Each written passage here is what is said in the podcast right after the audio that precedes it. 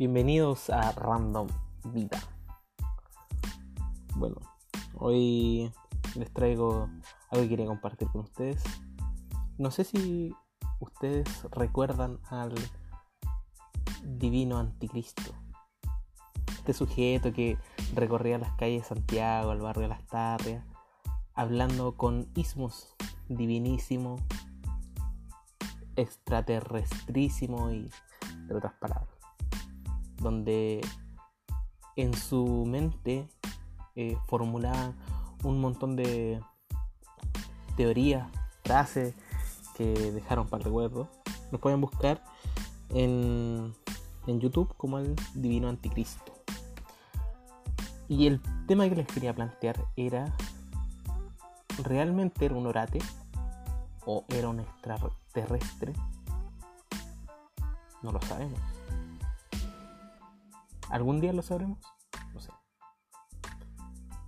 Pero el divino anticristo, eh, lo que me llama la atención de él es su forma de hablar con elocuencia o entre las cosas que pudieran ser consideradas una locura,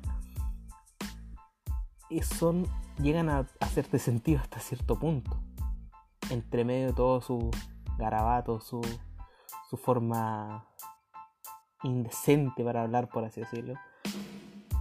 El tipo hablaba con, con cierta elocuencia, había cierta eh, grado de realidad o te hacían creer que era real. Entonces quizás, ¿por qué no darle el beneficio de que era un extraterrestre, un ser no comprendido, que en su momento despertó desde un sueño y nos quería venir a alertar acerca de lo que se vendría? Búsquenlo en YouTube, el Divino Anticristo. Hay algo que me llama la atención y es las entrevistas que le hacían, que todo era en sentido burla, un poco mofarse de su condición. Eh, yo me hubiera gustado haber visto una entrevista donde pudieran echar renda suelta a este, a este personaje o a esta persona. Quizás caiga un poco lo mismo, pero darle rienda suelta a esto y poder conversar con él, llevándole en todo, no burlarse, sino que tener una conversación acerca de la paz mundial, de qué solución planteaba él para los distintos problemas de la época.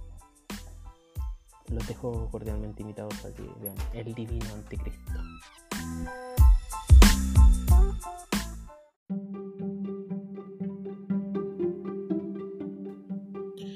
Un día como hoy, 27 de agosto, en el año 1965, la banda musical británica The Beatles visita a Elvis Presley, Elvis Presley, así no voy a llegar a ningún lado, en su mansión en Graceland. En inglés. ¿Se dieron cuenta? En el 1972, Estados Unidos, Richard Nixon suprime el servicio militar obligatorio. No voy a opinar acerca de eso. Y año 2001, el Congreso peruano aprueba levantar la inmunidad constitucional del expresidente Alberto Fujimori con el fin de acusarlo formalmente de crímenes de lesa humanidad. ¿Qué habrá hecho? No soy muy instruido en esa materia. Aquí hay algo interesante. Año 2003. Marte realiza su máximo acercamiento a la Tierra en casi 60.000 años, acercándose a 55.758.005 kilómetros. Interesante. Y también tenemos que en el 1983 Pakistán entra en su decimocuarto día de motines antigubernamentales. Un terrible enfrentamiento, un, un conflicto terrible en Pakistán. Pakistán.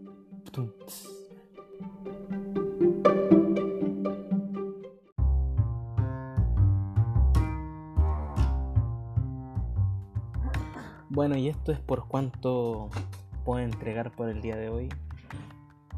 Y bien poco dirán, que mal agradecido. Me gustó. Eh, pido disculpas si es que fue un poco lento, le faltó timing. Estaba súper nervioso. Y bueno, piénsenlo como una prueba, una muestra de, lo que podría ser. Si te llega a ver buen puerto. Quiero dejar en claro que esto lo voy a hacer cuando me motive, cuando me siente motivado, porque si no, cuando empiezan a ser forzados, quizás no, no tenga el mismo impacto. Pero te dirán cuál es la finalidad de hacer un monólogo en, Spotify, en un, podcast solitario. Que un orate habla solo, no tiene con quién conversar. La verdad es que no, no es así. Pero mm, a veces es entretenido poder pensar que hay gente que te puede escuchar. Bueno, parte. Por ahora no voy a dar mi, el nombre de mi red social porque los voy a dejar con la incógnita para que esperen el siguiente capítulo y quizás lo dé para que puedan comentarme sus primeras impresiones. Porque hasta ahora con todo lo que he mostrado yo sé que lo único que van a hacer es enviarme, van a puro putearme en el sitio de Y no, no lo voy a dejar de hacer. Quieran o no. Se van. Adiós.